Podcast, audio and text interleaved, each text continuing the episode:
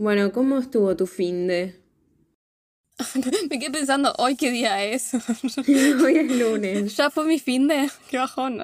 Estás quemada. No, no sé qué hice el sábado. ¿Qué hice el sábado? Nada. Eh, no sé. Ayer hablamos y me dijiste eso de que estabas volviendo de ver a tus compañeros de la facu. Sí. Y el sábado no hiciste nada. No no me acuerdo ni qué vi, porque sé que vi. Estuve viendo una serie.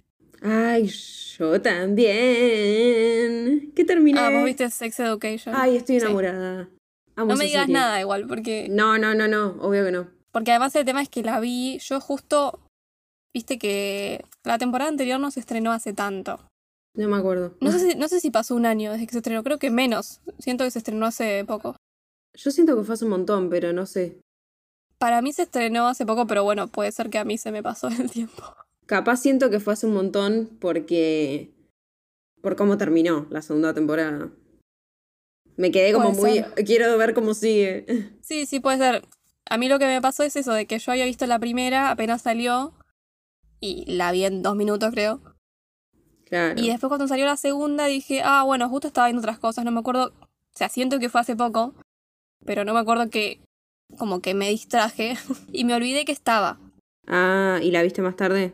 Entonces, hace como tres semanas me acordé que estaba Sex Education y dije, sa- sin saber que iba a salir la tercera, y me puse a ver la segunda, y justo terminé la segunda hace poquito, y veo una, un, viste, como propaganda de Netflix que dice próximamente, y la y- tercera temporada, y dije, uh, todo junto. ah. Sí, Igual sí. está bueno porque es una de esas series que, que la ves, te la comes la, la serie, porque es como... Te la comes porque pasan muchas cosas.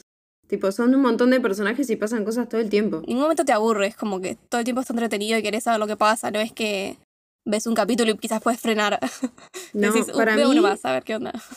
para mí aparte es re buena serie. O sea, Sí. es como que yo siento que a la comedia, yo me, me incluyo igual, ¿eh? Porque yo no soy muy de ver comedia.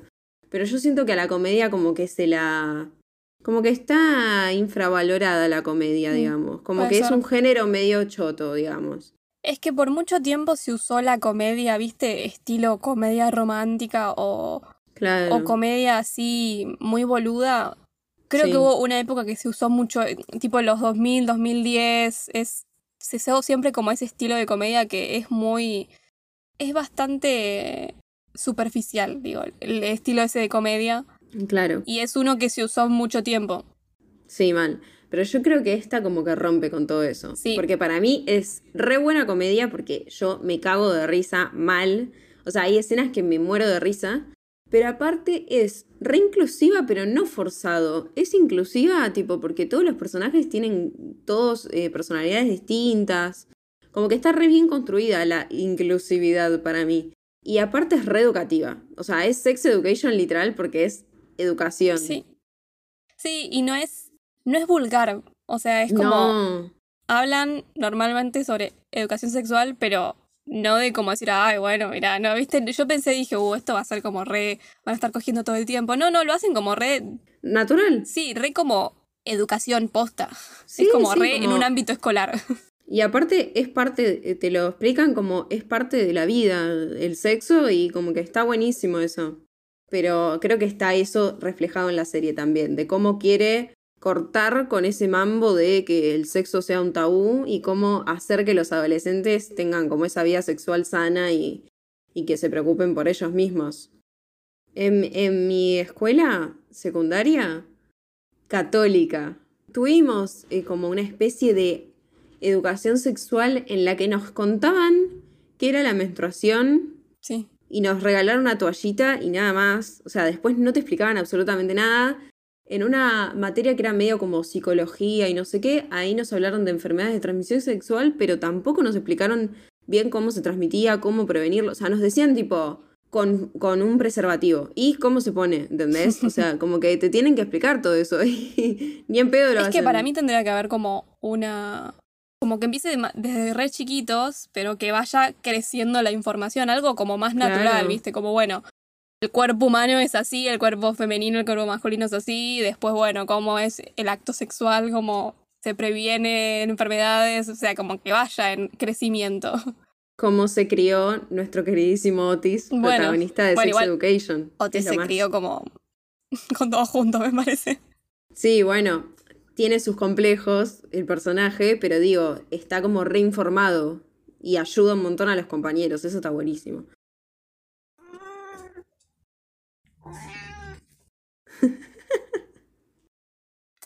Camilo. Ay, Dios, Camilo. Que me da mucha ternura escucharlo, boluda. Igual la foto que me mandaste de verdad me da miedo. Yo veo que un gato me mira así, porque aparte tiene los ojos redondos, no los tiene como un gato. Está tipo, onda, te voy a matar. Quiero tu Es que ahí cerebro. tiene carita, pone cara de, de así como de loquito y está Pero pobre. obsesionado. Parece que le diste café, boluda.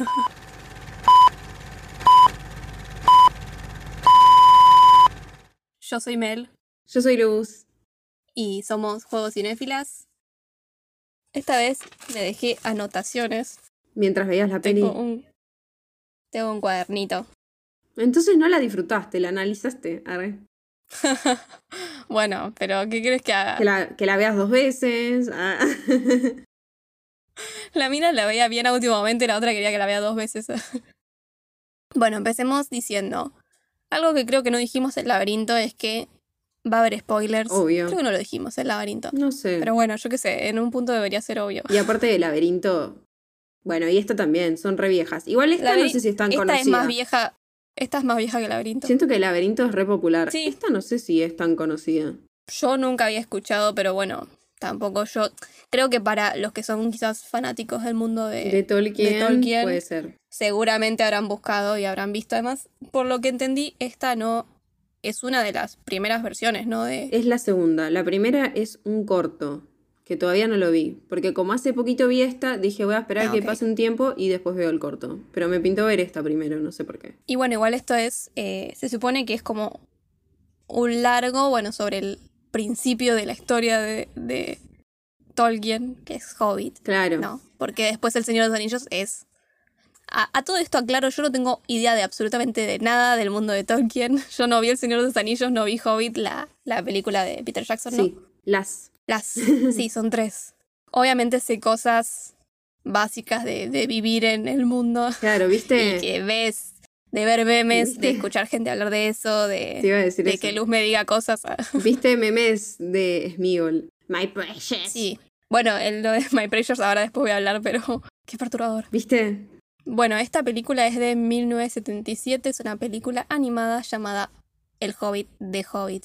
Es basada en el primer libro de Tolkien, ¿no? En El, realidad, Ho- el Hobbit. claro, es como el primer libro de Tolkien que tuvo como éxito, digamos, y que es como medio larguito, porque en realidad él había sacado Claro. antes como cuentos, creo, algo así, y es como que el libro tuvo mucho éxito y él en principio quería publicar eh, otro cuento que justo eh, lo leí, bah, bueno, esto es un libro en realidad, no, no es un cuento ni nada, pero digo, él quería publicar un cuento que hace poquito lo leí, que se llama Roberandom, no sé, yo le digo así. Y parece que como desde la editorial eh, le dijeron, no, mira, no, no, no quiero que publiques esto, quiero que hagas una secuela de Hobbit. Y ahí nació El Señor de los Anillos, que es como mucho más largo porque por algo son tres partes. Claro. Hobbit es un libro solo. Sí, yo, ya que estamos igual tirando datos, ah, yo vi que la idea de, del libro de Tolkien, eh, o sea, de Hobbit, le surgió a partir de una frase que es, en un agujero en el suelo vivía un hobbit, Sí. que lo pensó mientras estaba corrigiendo trabajos escolares. En- porque él era profesor. Sí, supongo. sí, era profesor. Y arranca así, eh, Hobbit, el libro. Sí, el, el libro arranca así y la película esta también. Sí, Arranca con típico de que te van a contar un cuento, se ve animadamente un cuento abriéndose y con letras y dice esa, esa frase. sí, me pareció re tierno eso. Bueno, El Hobbit de dibujos animados es, es un telefilm, o sea que se estrenó solo para, para televisión. Es una coproducción Estados Unidos-Japón por la productora Rankin Bass Production Inc. eh, y se estrenó en la Semana de Acción de Gracias de noviembre de 1977 en Estados Unidos.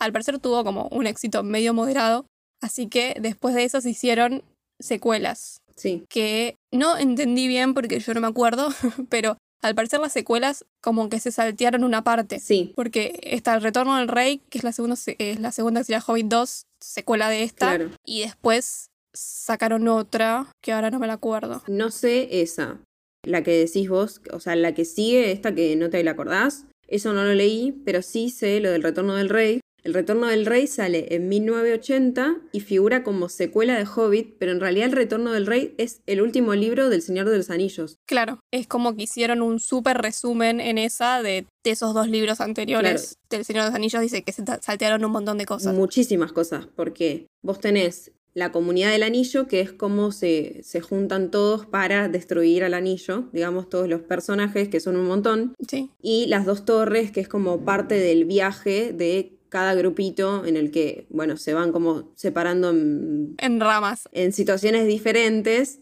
Y, o sea, imagínate que saltear todo eso es un montón, porque en la última parte ya hay hasta reencuentros de personajes que no se ven desde la primera película, entonces Sí. Nada, no la vi esa, pero la quiero ver. Sí, y, y al mismo tiempo parece que hay otra película animada que la hizo... Que se llama El Señor de los Anillos, ¿no? Sí, que por eso es como que... Esa sí cuenta toda la historia. Esa sí cuenta toda la historia. La hizo Ralph Bakshi. Hizo una secuela que es El Señor de los Anillos, 1978, y que narra hasta la mitad de las dos torres. Ah, no sabía eso. Pero quedó, quedó inconclusa. Y entonces después Rankin Bass, que es la productora que hizo El Hobbit, eh, hizo El Retorno del Rey en 1980, pero como que se saltearon eh, lo que se había contado en esta porque es como no es secuela de ellos. Entonces, claro. no sé, hicieron como un quilombo confuso que la verdad no llegó a contar quizás bien la historia de Tolkien. Claro. En versión animada no hay como un registro bien hecho, parece. Claro. Bueno, yo esa que es como que se llama El Señor de los Anillos no la vi todavía, pero sé que dura como dos horas y pico. O sea, dije, bueno, debe contar un montón de cosas. Por lo que. Por lo que leí, parece que, que está bastante buena y como que le pone muchos más detalles que lo que hace esta de El Hobbit. Sí, esta es como. Esta primera versión. Súper tranca. O sea, yo eh, que vi las películas. Lo primero que hice en mi vida con Hobbit fue ver las películas cuando salieron las de Peter Jackson que me re gustó, pero yo sabía que, o sea, por leer cosas sabía que Peter metió un montón de cosas que no existían. Eh, y este año leí por primera vez el libro y dije, wow, Peter, metiste un montón de cosas, tipo que nada que ver. Pero yo igual lo banco, porque la verdad que agregarle cosas y que queden bien, porque para mí quedan bien, él respeta absolutamente la historia, solamente agrega personajes que no estaban crea alguna que otra historia de amor media rara, pero que para mí no está mal igual. Eh, me da mucha ternura. Eh, como que nada, yo para mí yo lo rebanco. Eh, bueno, otra cosa que me pareció tierna, porque me parece que pasó algo parecido con Harry Potter. Rowling, deja de robar todos los capítulos. Sí, Rowling, tengo bastante anotadas cosas de Rowling. pero el libro de Tolkien, él, se lo dio a una editorial y cuando una persona de la editorial lo leyó, no le convenció, pero se lo dio a su hijo para que lo leyera. Y el, al hijo le encantó, entonces publicaron el libro. Y menos mal, porque. Eh, súper adorable. Menos mal, porque un re éxito. Sí. Es que todas estas historias que son así tan fantásticas, como que yo creo que se lo das a un nene. Yo sé que Hobbit es una novela que dan mucho en colegios. Sí. A mí me hicieron, por suerte, me hicieron leer un montón de cosas eh, en el colegio de literatura muy, muy copadas, pero nunca me dieron Hobbit y es como que digo, ay, me encantaría. Incluso la versión que tengo de Hobbit, yo la compré tipo en un parque, o sea, en libros usados, lo compré que estaba ahí mirándome ah, y me decía, hola, estoy en una caja de ofertas, comprame, my precious. My precious, sí. Entonces dije, bueno, te voy a comprar. Em, me sentí un poco culpable porque estaba en una caja que decía 100 pesos. Y esto no fue hace mucho. Estaba en una caja que decía oferta 100 pesos. Hoy en día 100 pesos en ningún libro. Por eso. Entonces como que dije, qué raro. Y le pregunté al señor, yo, o sea, no fui tan mala porque yo dije, esta es mi oportunidad. ¿eh?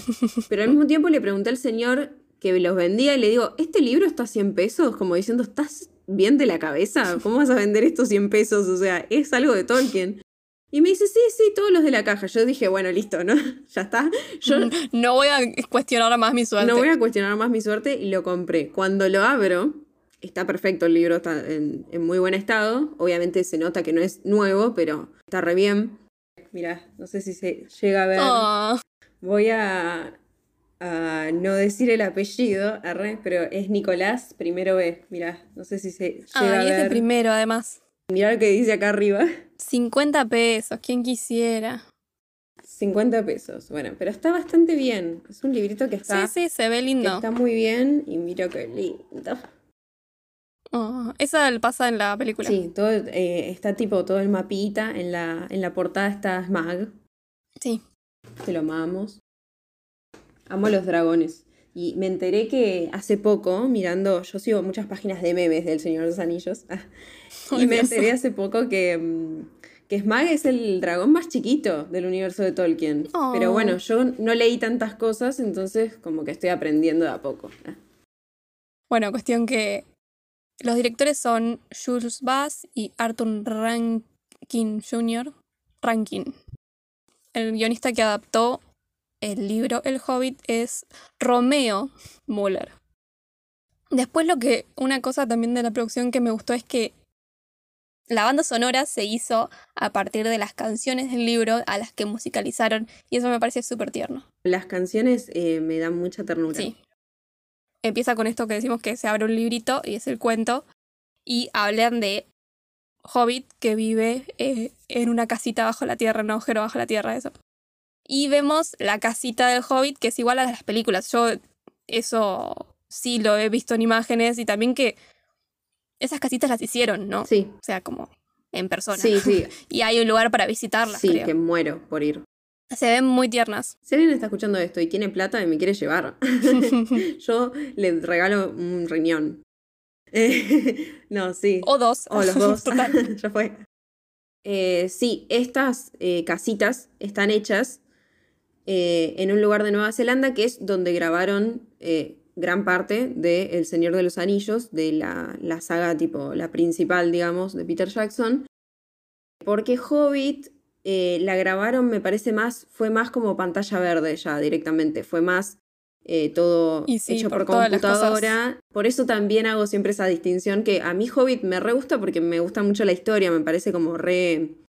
Me parece re inocente, digamos. Siento que El Señor de los Anillos es mucho más oscura, pero, pero al mismo tiempo siento que le falta eso que siento más Más natural. siento más tangible al Señor de los Anillos, como que hicieron Sí. todo superficial. Es como muy torado Claro. todo. también hay que pensarlo en un tema de que el cine es una industria. Sí, obvio. Y, y obviamente si algo te facilita crear mundos es lo digital, porque antes se hacía todo como muy manual y te lleva mucha más gente, mucho más tiempo. Y como la famosa frase el tiempo es dinero, en el cine es bastante literal porque vos pagás todo el tiempo que se usa para hacer algo sobre la película, hay que pagarlo. Y los materiales y todo eso. Entonces, creo que lo digital es como que ahorró un montón y sí, sacó un montón de puestos de trabajo también. Pero ahora dudo que se vayan a hacer producciones de vuelta al estilo de antes. Va a ser todo, lo más complicado va a ser todo digital. Sí, sí, tal cual. Bueno, hace años ya está siendo así. Más allá de que uno ve que la tecnología está a flor de piel, digamos, siempre hay como una base de un lugar, como pasa con Game of Thrones, como siempre la nombramos, que viste que están como Sí. esos lugares para visitar que vos decís, Es que también creo que los piensan en, en medio de eso, ¿no? De que después puede ser una, una parque de atracciones. claro, O también es, por más de que sea todo muy digital, creo que los actores van a ser siempre mucho mejores si vos le tenés cosas de referencia, ¿no? Para que puedan actuar. Por más de que quizás tenés una casa y después una pantalla verde gigante atrás.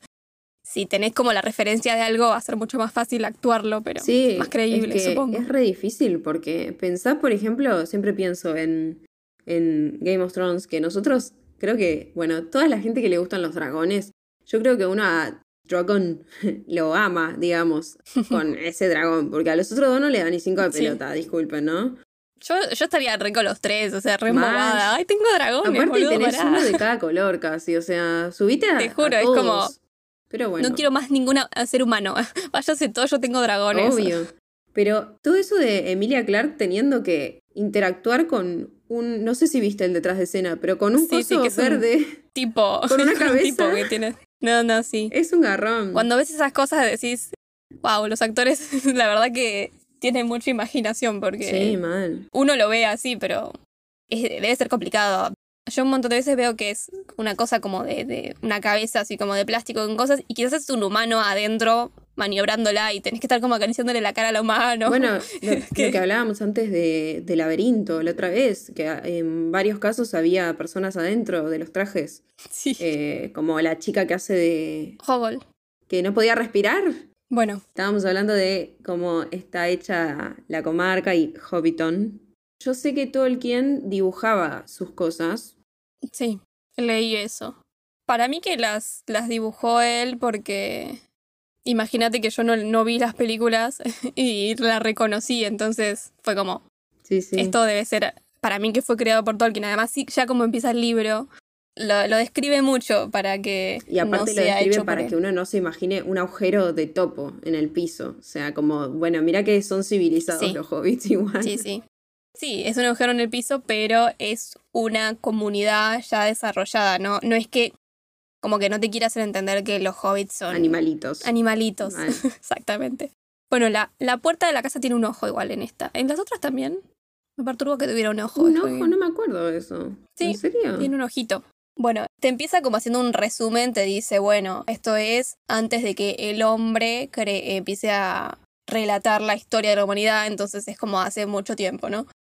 Y están los hombres, los humanos, viviendo con todas estas criaturas. Que están los hobbits, los dwarf, que serían los enanos, creo, Sí. si los traducimos.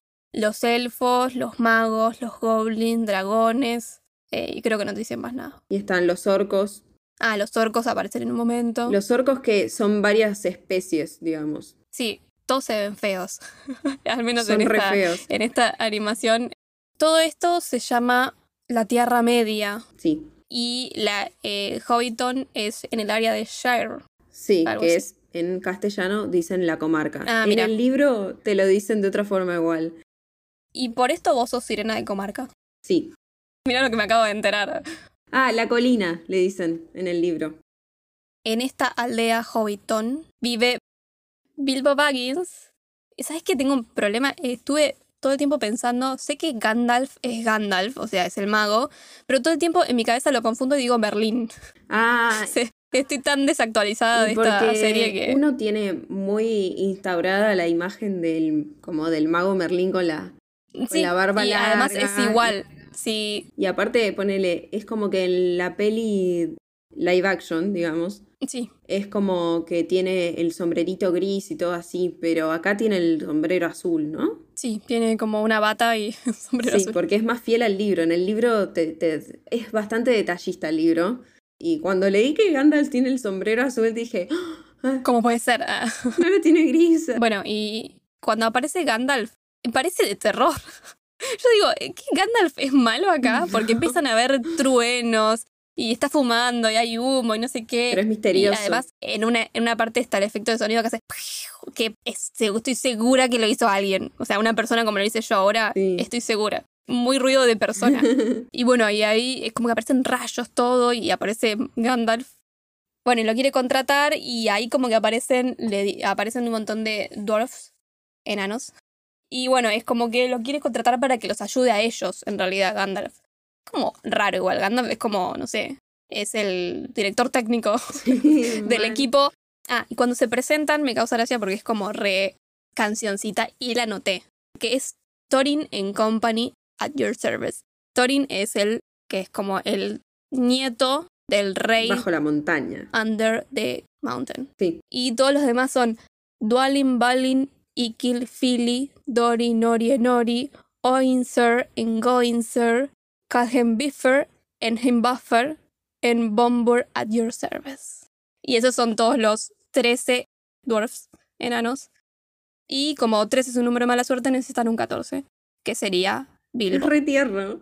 Toda esa intro, eso ponele está mucho más desarrollado en el, en el libro. Ah, sí. Van apareciendo de a poco. Se presentan de a poco. Es como medio un plan, digamos, porque es como que en la película de Peter Jackson también se respeta un toque más eso. Es como que primero aparece Gandalf y medio se hace a Michi. Sí. deja una marca en la puerta para que vengan los enanos. Re perturbador para que le roben. Entonces los enanos le caen a Bilbo y él es como tan ingenuo y tan... sí, pobre. me- Los, es como algo de medio de los hobbits, como que dicen que son reserviciales. Entonces como Sí. que no les... Se aprovechan. Como que no les pregunta, viste, che, ¿quiénes son ustedes? Ni por qué están acá. Como que Sí. en, la, en la de dibujitos, medio que Gandalf cae con todos los demás. Y en el libro Sí, es como que Gandalf dice, bueno, lo Más planea. progresivo. Igual te da la impresión todo el tiempo de que Gandalf planeó todo, ¿no? Sí, sí, obvio. En la, en la, esta, la animada también. Ah, a todo esto. Lo que es el dibujo, que en una buscando unas cosas vi que lo recriticaban al dibujo, pero me parece muy lindo porque es hecho como dibujo a lapicera y témpera, Sí, parece. mal. Y me- se nota mucho que es muy manual, pero al mismo tiempo la animación no me parece que estuviera mal. No, no. O sea, no es que Está trabada y que no, no es fluida la animación. Es un, un estilo, el estilo artístico de todo el dibujo es como muy que, que se nota demasiado que es hecho a mano. Y por ejemplo, en un lugar vi que lo criticaban diciendo, ah, nada que ver a Disney. Y bueno, justamente no es Disney. Claro. Disney es súper... eh, como que también intentaba ocultar esto de que estaba hecho a mano, porque Disney fue hecho a mano por mucho tiempo Sí. y te decía, bueno, como que todos los fondos están totalmente pintados, no sé qué. Y bueno, pero a mí me gusta el estilo de, de parece témpera aguada, Sí. que tiene, por ejemplo, al principio lo tiene bastante, después al final quizás lo tiene menos, pero a mí me re gustó el estilo de témpera. Eso te iba a decir que recién justo abrí la peli para, para ver esa. para ver la, la puerta de la casa de Bilbo. Y, y, ve- y vi como lo, lo del principio y como que todos los paisajitos son, son re tiernos. A mí me parece como re linda Sí. la animación. Más allá de que linda en el sentido de No, de bien hecha del estilo. estilo, ¿no? Porque los bichos son los horribles. colores. Bueno, entonces cuando le caen todos los, los enanos a la casa con Gandalf, ahí demuestra como que, bueno, se hace de noche y Bilbo está como diciendo, "Oh, esto es cuando se van, la puta madre. Aparte, Están todos comiendo, comen él está, tiene que lavar. Le comen todo, él tiene que sacar los platos. le- Él había, tenía la casa repulcra, había estado limpiando antes de que venga Gandalf. Y es, es de noche y en una, como que están todos cantando, pero son canciones re terroríficas. Se ven las sombras, el ruido, todo, la atmósfera es re de terror. Pero bueno, la cuestión que le explican por qué lo quieren contratar, quieren buscar el tesoro que les pertenece a los dwarfs, a los enanos. Porque se los robó un dragón que se llama Smag. Ellos vivían en un lugar que es pasando las Misty Mountains y el Dark Forest. Y ahí encontrarás la montaña solitaria, la Lonely Mountain, que es donde vivían los dwarfs. Y que estaba el King under the mountain. Claro. O sea, el King bajo la montaña. El King bajo la montaña, este va a ser un programa en Spanglish. Sí, sí, esto es. Bueno, y Thorin es el- como el que comanda estos tres enanos y es el tataranieto del rey de la montaña. Y bueno, cuestión que cuenta que ellos creaban tesoros y porque son dwarfs, creo que es como algo que bastante normal en la mitología, que los dwarfs eh, son los creadores de tesoros que sirven para un montón de cosas, como el metal de, viste, de ellos como que mata eh, criaturas especiales, no sé, Sí, me hace sí. acordar de Harry Potter. porque, no sé si igual, no, creo que es Goblin, son los que en Harry Potter Sí, en Harry hacen la espada de Godric Gryffindor. creo que sí. Pero está como re relacionado todo lo que es como material, Sí, lo de oro, todo eso relacionado como a los enanos o algo así, porque mismo en Harry Potter está como el Sí, sí. banco, que son todos enanos. es como que los, los tienen como que son los que tienen más riqueza, no sé, y como que ellos la crean además, no sé. Y bueno, ellos tenían como un gran tesoro y eso atrajo a este dragón, que es re raro que un dragón lo atraiga al tesoro, no es algo como normal. Supuestamente dragones lo hacen como más animal generalmente en las historias. Sí, acá tiene toda una personalidad. No como que codicia un tesoro, es raro. Viene el dragón, los termina echando, mata a un montón de, de dwarfs y también como que afecta a un pueblo humano que estaba debajo de la montaña. Bilbo quieren que él vaya y los ayude a recuperar el tesoro que es de ellos. Lo hacen firmar el, el contrato y le dice que el pelo de sus pies nunca se caiga.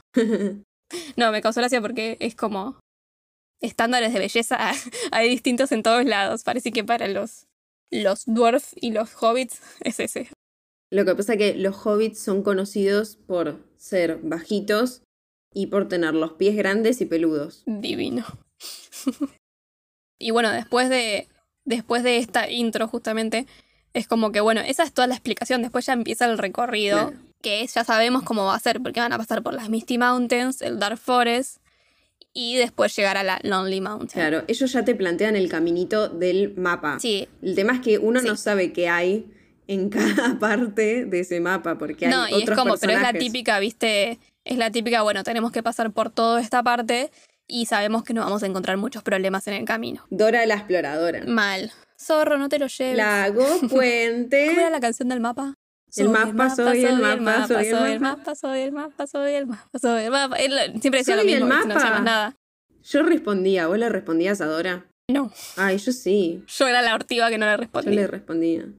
Después de esta intro, Bilbo ya tiene como un sueño de que está con el tesoro. Entonces decís, bueno, al final tanto que se resistía, pero ya está soñando que se va a llenar de guita. Porque le dijeron que si cumple con el contrato se lleva una parte.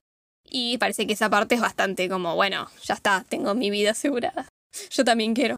Hacen todo el recorrido, empiezan por las Misty Mountains y se encuentran con trolls. Los trolls son más feos que los que ya venimos viendo. Pero bueno, uno se lo imagina porque son trolls. Trolls usualmente se lo describe como feo. Sí, son Como feos, gigante feo. gigantes, tontos, lentos. Y boludos. Sí. Y cuestión que los, los dwarfs son re malditos. Lo mandan a, a Bilbo y le dicen, bueno, anda a robarle la comida, vos sos ladrón. Sí. Y Bilbo está como diciendo, ¿por qué? ¿Por qué tengo que ser yo? Y es como, bueno, es parte de tu contrato, anda, anda. Son unos garcas. Bilbo va, al toque los descubren, le dicen que se lo van a comer los trolls. Entonces Bilbo grita, como que le dicen, bueno, escápense a los demás, porque ya está, ya se fue toda la mierda. Y los trolls dejan a Bilbo y van a buscar a los otros, porque los dice que hay enanos, entonces dice, uh, bueno, qué rico. Los van a buscar, los atan todo, y después tiene que venir Gandalf, que se había ido, eh, a salvarlos. Y esto va a pasar casi toda la mitad de la película.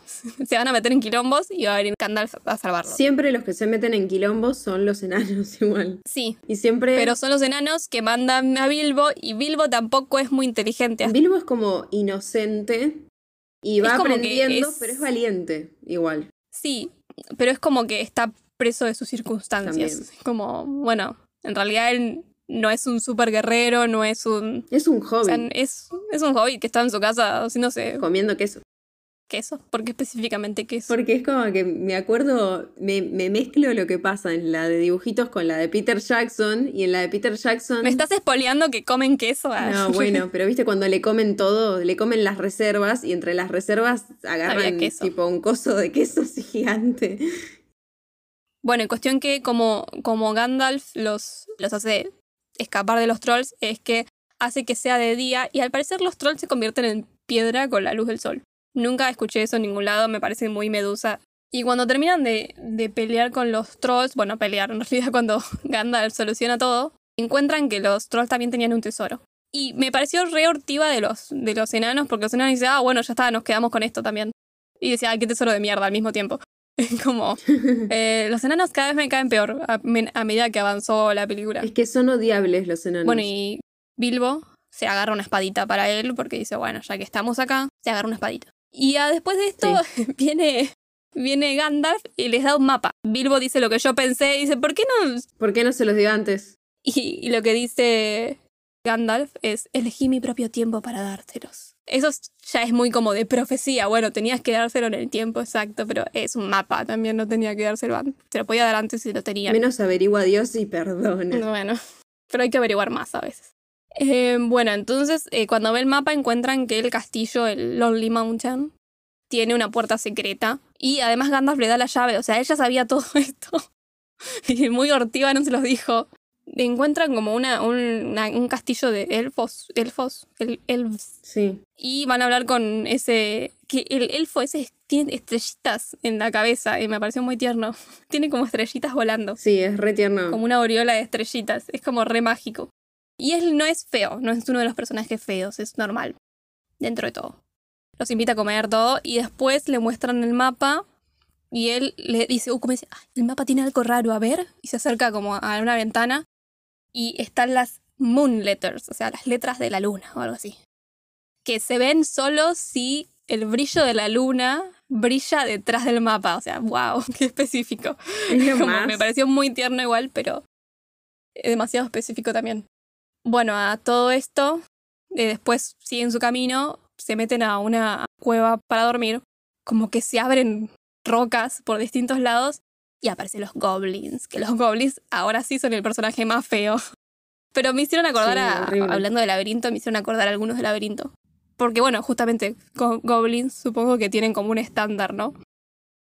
Y además eh, usan, no es ahora que lo usan, pero más tarde, usan lobos como... Eh, cabalgan lobos en vez de caballos. Y me parece totalmente poderoso hacer eso. Lobos. Los lobos wargos. ¿Se llaman así? Como, ¿viste? Como Game of Thrones. todo tiene ah, relación con todo. Los wargos. No me acordaba que eran esos. Sí, igual me parece muy, muy divertido que goblins cabalguen lobos. Así que apuesto. Viste que los hobbits y los enanos creo que tienen ponis. Ah, sí. Sí, sí, los enanos tienen ponis. Como que el caballo es más de cheto, estos son más salvajes, entonces tienen que agarrar sí, por eso es como todo, todo apunta a que, a que los goblins son tremendos y peligrosos y, que, no sé, te cruzas con uno y te arranca los brazos, porque sí. Bueno, en cuestión que eh, los goblins los agarran, los encadenan y después termina viniendo Gandalf y los salva. Como que distrae a los goblins y, y, los desencadena, pero igual tienen que salir corriendo adentro de esa montaña cueva. Y cuando van saliendo, Bilbo se, se cae por un pozo. Hermosa parte. Esta parte, primero, primero apenas muestran el lugar que es como un lugar eh, debajo de la tierra y con un lago en el medio. Me hizo acordar al lago de Harry Potter cuando van a buscar el relicario, creo que era. ¿Te acordás? No. Eh, creo que es la sexta. Ah, no, me acuerdo tanto las últimas de Harry. Y en este lugar está. Que es Gollum. Gollum es el. Tiene pinta, yo me acuerdo de, haberlo visto al Smigol en. Bueno, en verlo de imagen de lo que es en el Señor de los Anillos. Y acá nada que ver, es como medio una lagartija. Sí, re. Que dice My Precious cada 5 segundos y, y habla todo. Odio cómo habla. Sí, es insoportable. Y odio que dice My Precious cada dos segundos. O sea, es como, hola, My Precious. Para un minuto, chabón. Es que cuando vos ves eh, El Señor de los Anillos... Me imagino que no es tan insoportable, ¿o sí? Em, no, dice My Precious, pero no todo el tiempo. O sea, lo que pasa es que él tiene como una doble personalidad. Sí. Y es como que el otro es mi precioso, ¿entendés? Ah. Es una mezcla de cosas. Le dice mi precioso al anillo, pero también le dice precioso como a su otra personalidad.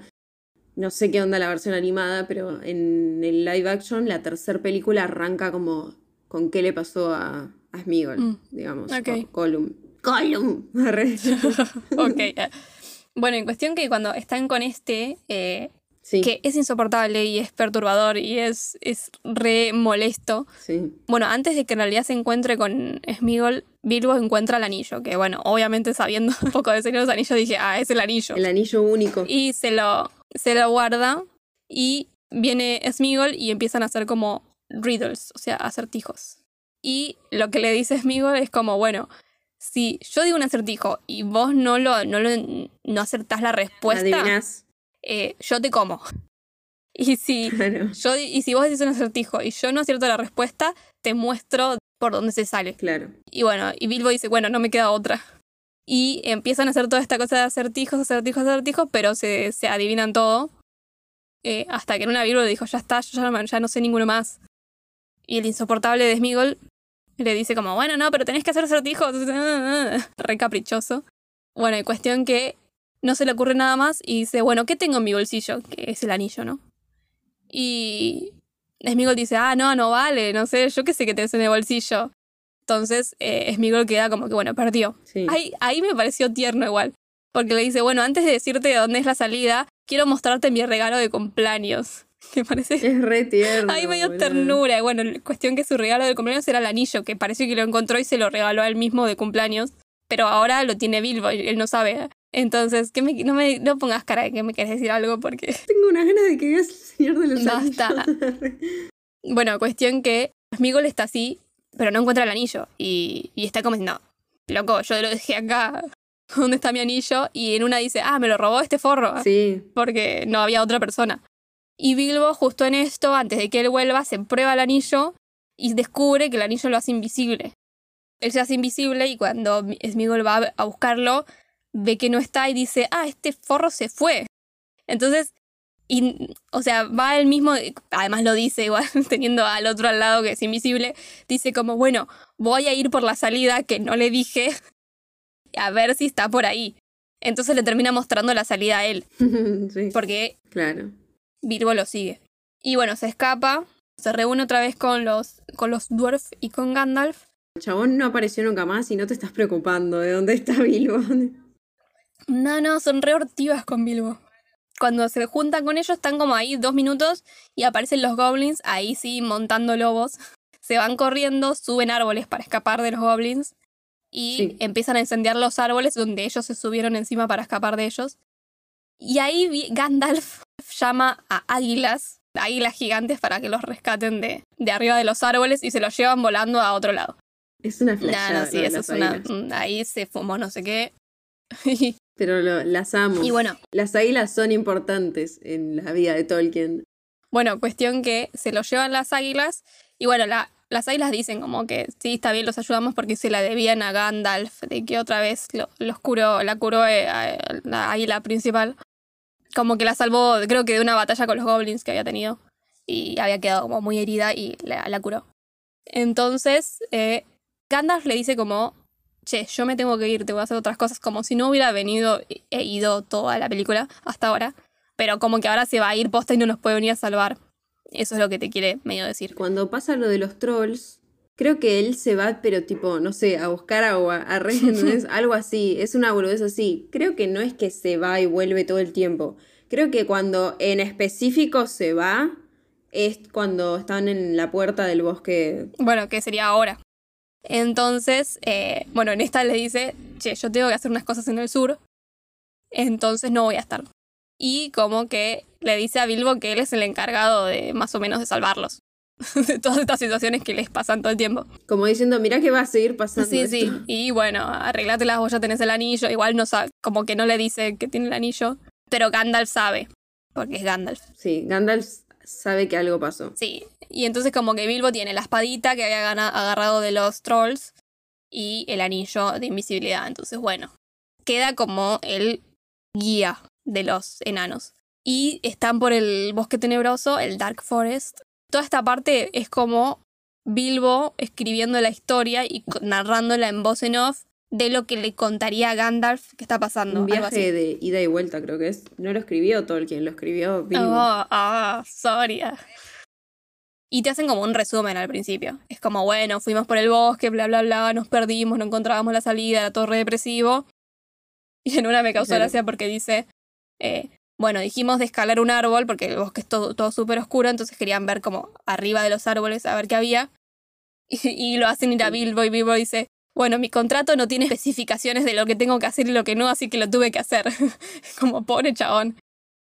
Pero siento que fue como muy para hacer un resumen también en esta parte de la película. Y bueno, y en una, cuando Bilbo sube arriba de los árboles, ve como toda mariposa, y dice esto, en ese momento dice esto me cambió la vida, pero después como que ya está, no le dan bola a eso. No sé por qué, es muy colgada esa parte. Y después baja y tienen un hermoso encuentro con, con Aragog, que ¿Viste? es la araña gigante de Harry Potter. Re. Porque se duermen y se despiertan y están envueltos todos en telaraña y hay arañas gigantes ahí en el bosque. Y bueno, Bilbo se, se sale al toque de la telaraña. Eh, creo que mata a la araña que le estaba viniendo cerca de él con la espadita esa. Que le pone Sting de nombre. Que es como Sting sería como aguijón o pinchar, ¿no? Aguijón. Sí, sí, le dicen así. Es como, eso me hace acordar a la aguja de Arya Stark en sí, sí. Bueno, Todo tiene que ver con todo, pero sí. Y bueno, cuestión que esta es la primera vez que tienen un problema y lo salva Bilbo en vez de Gandalf.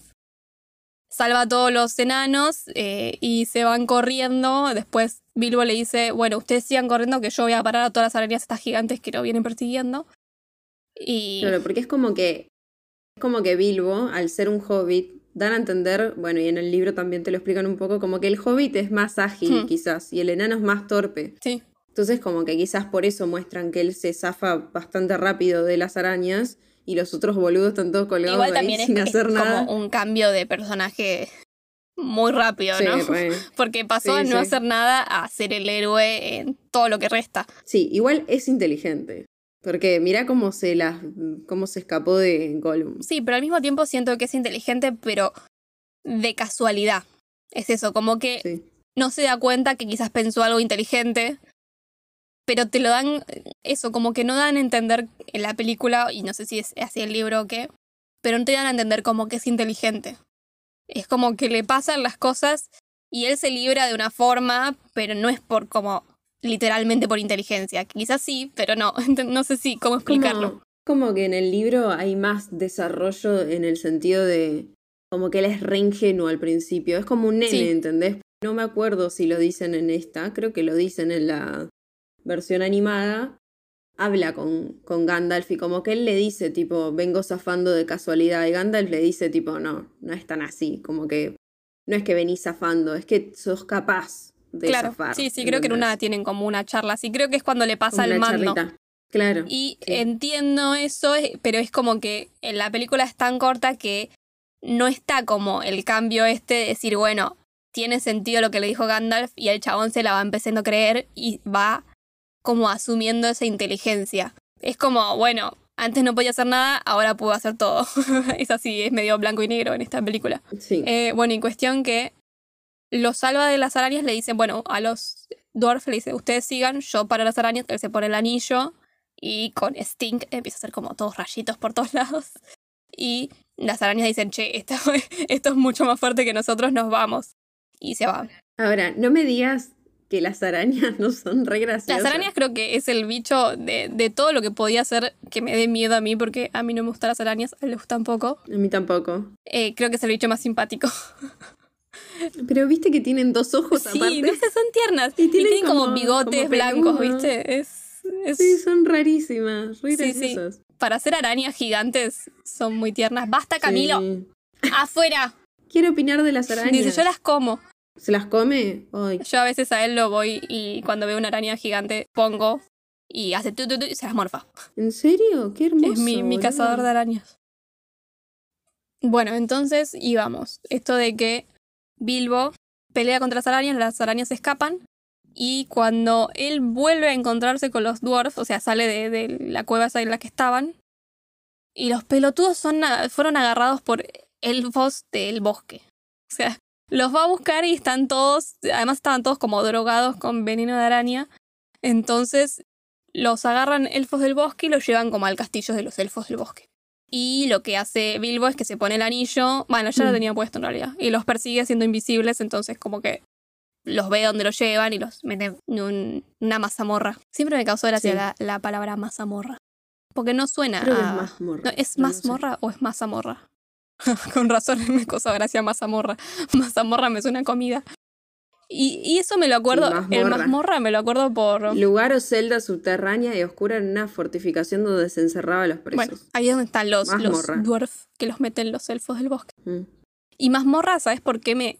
O sea, esa palabra me la acuerdo otra vez por un videojuego de Harry Potter. eh, en el que recorrías todo Hogwarts. Ibas con Harry recorriendo Hogwarts. Y en una te metías, como ibas abajo y ahí estaba la, la casa de Slytherin. Y estaban en las mazmorras ellos.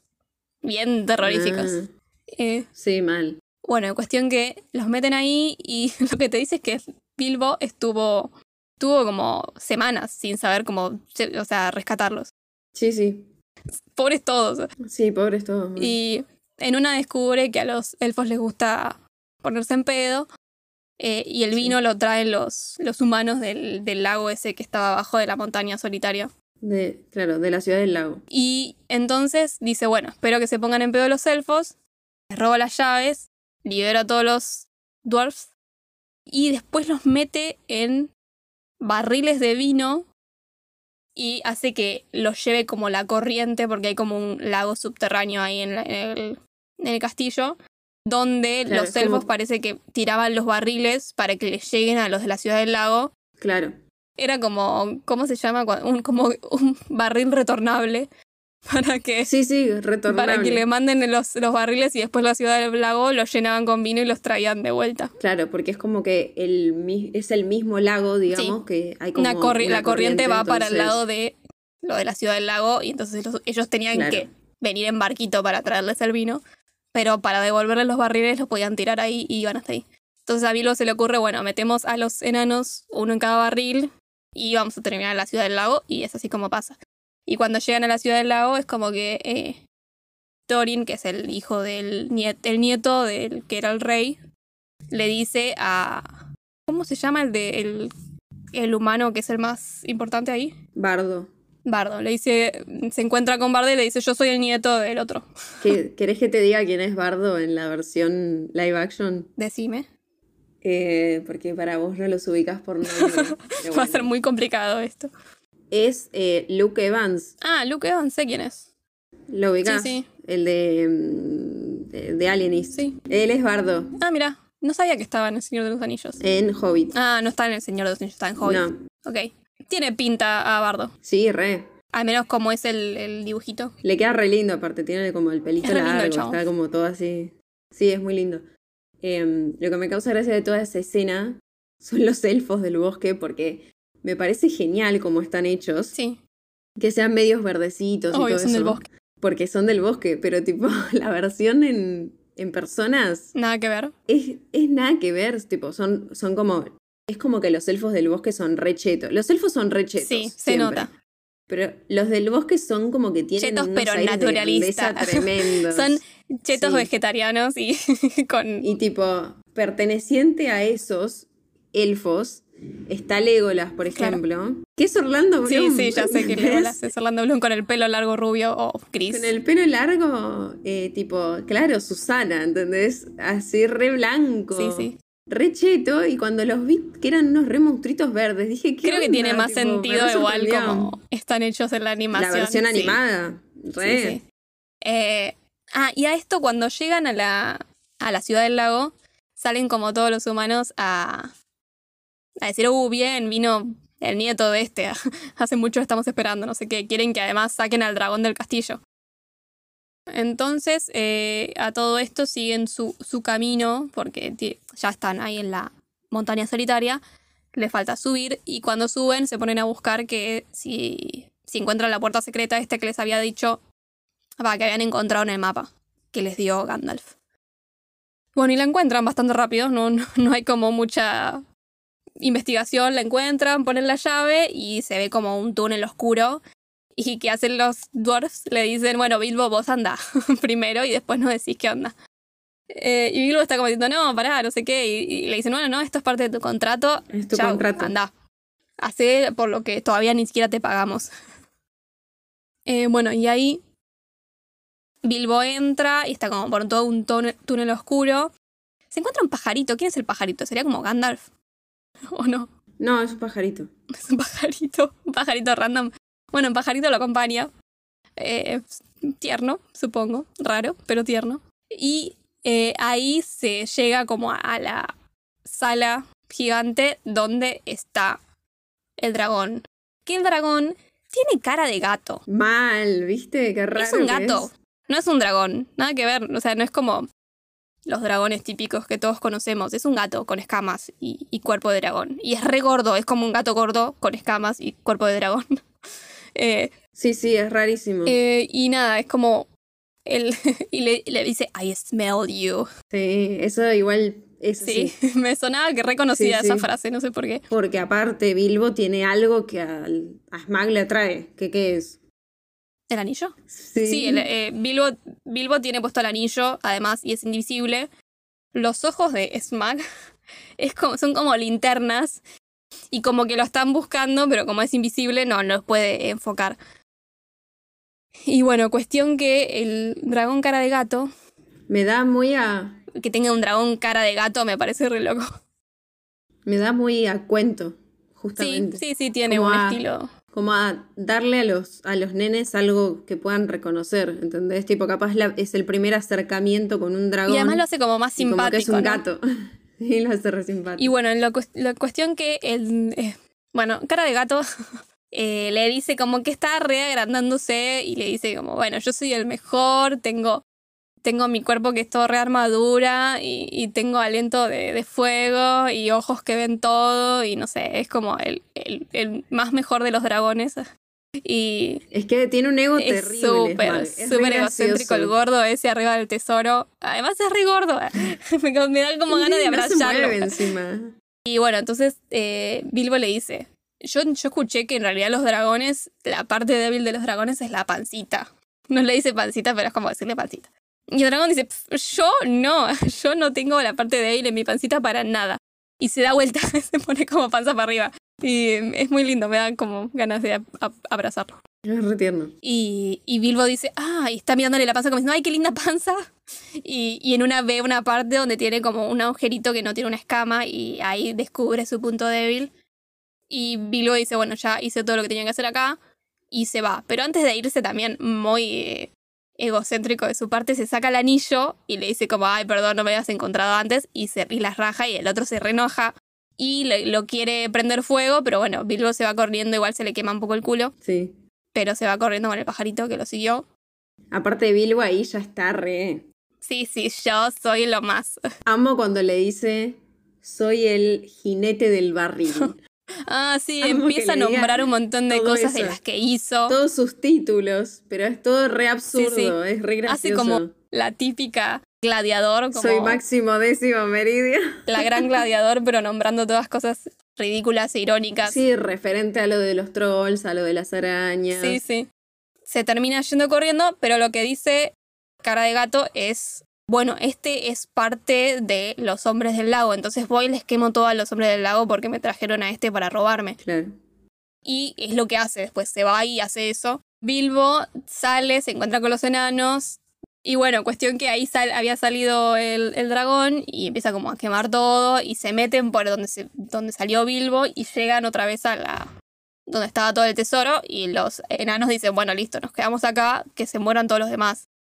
Pero Bilbo lo que hace, creo que lo hacía antes esto, pero cuestión le dice al pájaro como avisarle a la gente del lago que va el, el dragón Además, el pájaro en ningún momento habló antes. No sé cómo piensa que le va. Bueno, pero lo hace igual. Le lleva el mensaje. Es un pájaro mensajero. Y además de decirle el punto débil del dragón. Ya quemó todo el dragón. Pero viene el pajarito, le dice, che, acá es. No, no le dice, pero bueno. El bardo me causa gracia porque le dice, como salí, pájaro, ¿qué haces? Y dice, uh, ¿hablas? Pero nosotros no lo escuchamos hablando, pero le, le murmura al oído a Bardo. Parece que le cuenta dónde es el punto débil del dragón, bla, bla, bla. Y Bardo agarra como una flecha que más parece una lanza que una flecha, es una cosa gigante. Y obviamente, como es súper capaz, dispara una sola vez y le pega exactamente donde tiene que pegarle. Y pobre cara de gato se cae al lago y muere. Pobrecito. Ay, yo lo re quiero a Smaug. Pero lo quiero mucho también por, por la versión live action porque Y la me voz imagino de que es. Ah, es de. Benedict Cumberbatch. Nunca me sale el apellido del chabón. Porque me acuerdo de Cucumber, que es pepino, y es como que ya me olvido del apellido y me acuerdo de eso. Benedicto Pepino. Bueno, viste que Benedict es eh, una forma de hacer huevos también. no, no sabía. Huevos, huevos Benedict es, se dice en inglés, Es como los huevos de Benedict Cumberbatch. pero es como, es, supongo que sería como pepinos Benedict. No sé qué forma es de hacer, eh, hacer huevos, pero sé que es una forma, no sé cómo son esos huevos, no, no. pero es muy bizarro ya todo. Se muere cara de gato y ahí vamos de vuelta a los dwarf que al parecer estuvieron una semana encerrados y Bilbo le dice, che, tenemos que salir a ver si qué pasó, no, no tenemos idea. Son iguales a Smag en ese sentido. Los Ay, son re egoístas. Más que nada Thorin. Sí, es sí. tipo insoportable. Y están como, bueno, nosotros ya está, cumplimos lo que queríamos y ya tenemos todo nuestro tesoro, que los demás que se caguen. Pero salen por la puerta principal y se encuentran con. Se encuentran con Bardo y Bardo dice, bueno, como yo maté al dragón, me hicieron rey, mi gente. Entonces ahora quiero un- una parte del tesoro, che. Yo maté al dragón. Pero lo que dice Thorin, le dice que no y le dice es una cuestión de principios. Anda a cagar. ¿Cuáles son tus principios? Es muy. Ahí me cayó muy mal. Y además ahí como que la historia quiere resumir también eso. Y te dicen, bueno, viene Bardo, le dice, no querés compartir el tesoro, todo mi ejército va a venir y vamos a pelear. Después viene el, el rey de los elfos del, del bosque y dice, yo también, la guerra me causó muchos problemas, quiero un poco de tesoro, no, no querés compartir, vamos a pelear. Thorin dice, bueno, está bien, nosotros somos, que eran 13 ellos. Dice, está bien, vamos a pelear, que no tiene sentido. Pero después cae el primo, que también eh, no sé de dónde viene, pero como que se une a ellos, entonces ya son tres ejércitos peleándose todos contra todos. Lo que me da muchísima gracia y mucha ternura es el relato de Bilbo que ve todo como desde afuera y dice, oh, ahora son dos ejércitos, oh, ahora son tres ejércitos. Sí, sí. Es como te quiere dar a entender, estás entendiendo, ¿no? Sí, te da a entender todo y además como que él está cayó ahí y no puede zafarse porque sigue teniendo el contrato que no sé por qué no se va, o sea, ya fue Bilbo.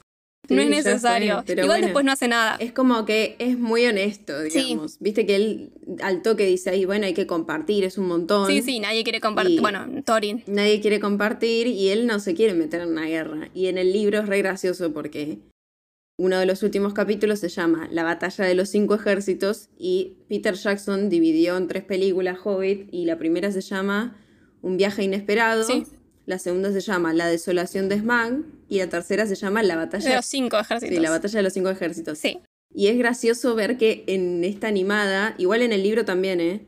es recortito todo y Peter Jackson hizo una película entera sí, sí. sobre eso. Es que la verdad, en la animada, por más de que en el libro sea así también, para una batalla de cinco ejércitos eh, fue como llega uno, llega el otro, llega el otro, pelea, listo, ya está. Es como muy resumido todo y siento que necesitaba más desarrollo. Igual el libro es así, lo de Smag también pasa re rápido y en el libro también es tipo uno o dos capítulos que está sí, y nada más. Bueno, y cuestión que eh, hacen esto, como que están, van a pelear los tres ejércitos. Bilbo se queda con los dwarfs, como que va a pelear con ellos, pero cuando están a punto de pelear, viene Gandalf, cae en el medio eh, y le dice, bueno, quiero una, una, juntada con los, o sea, los que son rey de cada, cada grupo. Y viene Bardo, eh, el rey elfo del bosque, y Thorin, y le dice, bueno, che, todo bien que se vayan a pelear ustedes, pero ahí vienen los goblins cabalgando lobos. y son medio jodidos, al parecer. O sea, si no se unen los tres ejércitos estos contra los goblins, van a terminar todos masacrados. y me causa gracia porque Thorin dice, eh, bueno, ¿querés pelear? Es como, bueno, peleemos juntos, che. ¿Querés pelear conmigo? Yo no quería tanto pelear con vos, eh, pero tenemos que pelear con los goblins. Entonces se unen los tres. Toda la batalla, eh, como te la muestran, es como si se viera desde arriba y son puntitos. Son puntitos moviéndose y con un poco de, como de vapor alrededor. ahorraron un montón en tinta y dijeron, che, ya vamos como una hora y pico de película, no, no puedo dibujar más ya está, es frame por frame esto a la mierda. no puedo hacer una batalla ahora. Y es como que están perdiendo contra los goblins, los otros tres ejércitos, y viene el ejército de águilas, el que los salvó antes. Y bueno, gracias al ejército de águilas, que al parecer como que agarran a los goblins, también ahí ahorraron un montón porque esto es en siluetas que lo hacen. Sí. Muestran como las siluetas de las águilas que agarran a los goblins y los tiran desde arriba. Entonces como que matan. En ese momento Matan un montón así y bueno, al final resulta como que a todo esto Bilbo no hace nada, se queda como en, un árbol, apoyado contra un árbol, eh, viendo y analizando la batalla y como contándonos a nosotros lo que está pasando, ¿no? Bilbo se encuentra con Bombur. ¿Quién es Bombur? A uno de los... Uno de los enanos.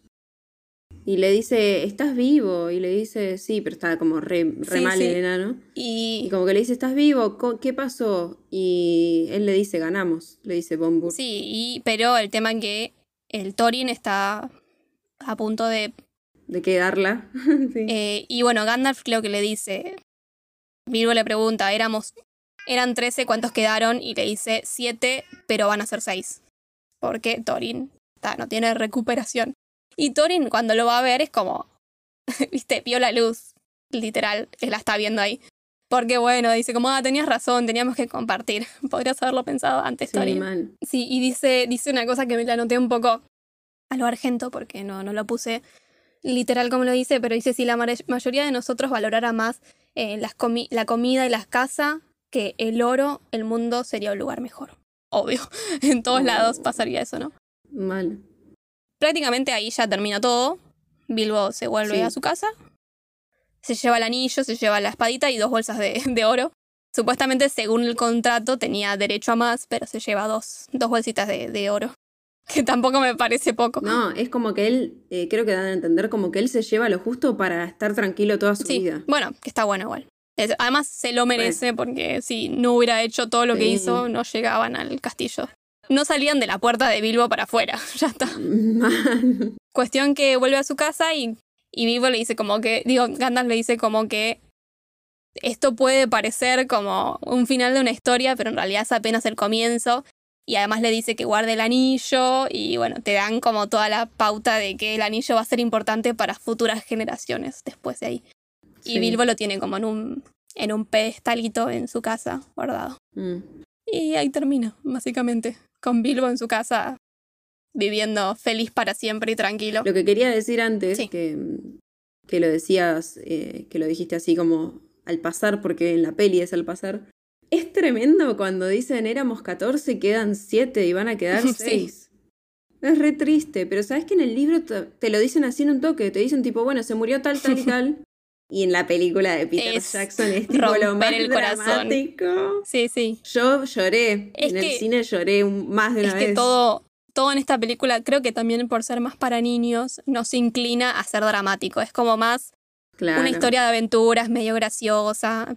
Peter Jackson también eh, se toma en serio como eso de que nosotros reconozcamos a cada enano. Como que son re Claro. distintos todos. Acá Claro, son acá todos es- con barbita, canosos, Sí, son... todos de la misma edad, más o menos.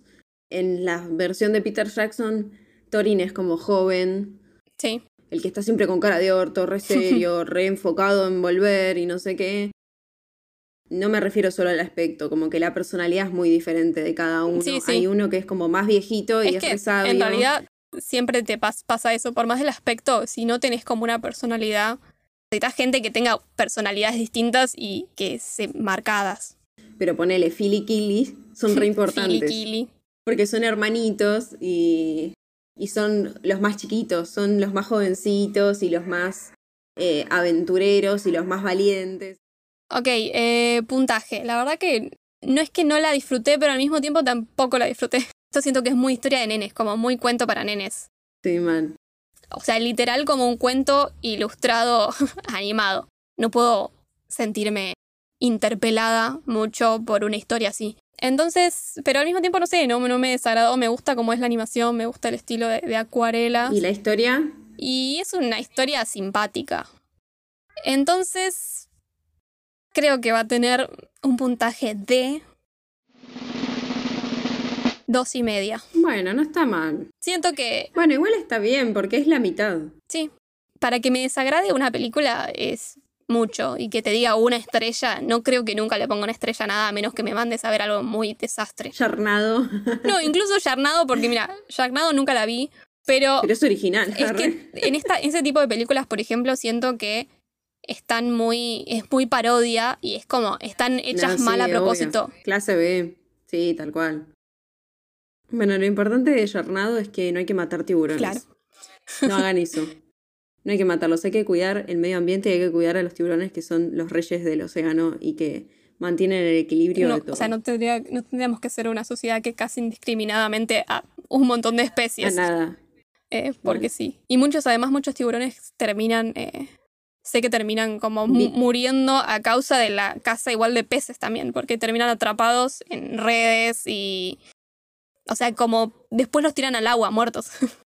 a muchas especies, también tortugas. Lo que hacen es agarrar tiburones para un plato Sí, eso específico que se come en, en el Medio Oriente. Sí, sí, el de aleta de es tiburón. tipo la sopa de aleta de tiburón que directamente los agarran, les cortan las aletas y los tiran vivos al agua de nuevo. Sí. Es un no espanto. Bueno, pero también pasa de que muchas especies, además de, de por un consumo específico, hay otras especies que quedan en redes, quedan enredadas en, en- porque, por ejemplo, el atún, que es algo que Sí. tiene muchos depredadores, porque están los cardúmenes de atún gigante, entonces siempre tiene muchos depredadores rodeándolos, y los depredadores terminan eh, enredados en las redes que, que agarran Sí. atún y terminan como muriéndose Delfines, tortugas, tiburones, sí, de todo, se muere. Y eso es terrible, porque ni siquiera es para que, bueno, lo Mm. cazas para consumirlo, no, lo, se muere por daño colateral. Sí, pobre, justo estaba ahí. Y bueno, y en Yarnado matan a los tiburones con motosierras, así que no los hagan. Divino. Eh, bueno, ahora que terminamos con estas pelis, llegó el momento. Nuevas películas. ah. ¿Quién dice primero igual? Vos. Yo. Sí. ¿Yo porque querés que diga yo o porque realmente tengo que decir yo? No, no sé. ¿Qué? ¿Teníamos un orden? No, No sé, que las decimos. siempre salteamos igual, siempre como que intentamos hacer al revés del, or- del orden anterior, pero no me acuerdo quién dijo primero. No, porque, mira, acá me, me tenés que poner, no sé quién va a editar esto, pero poneme música así como intensa.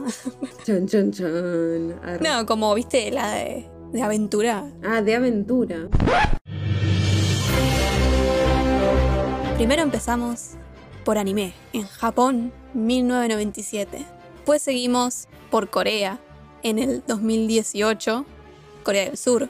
Después te hice ir a Estados Unidos, a 1986.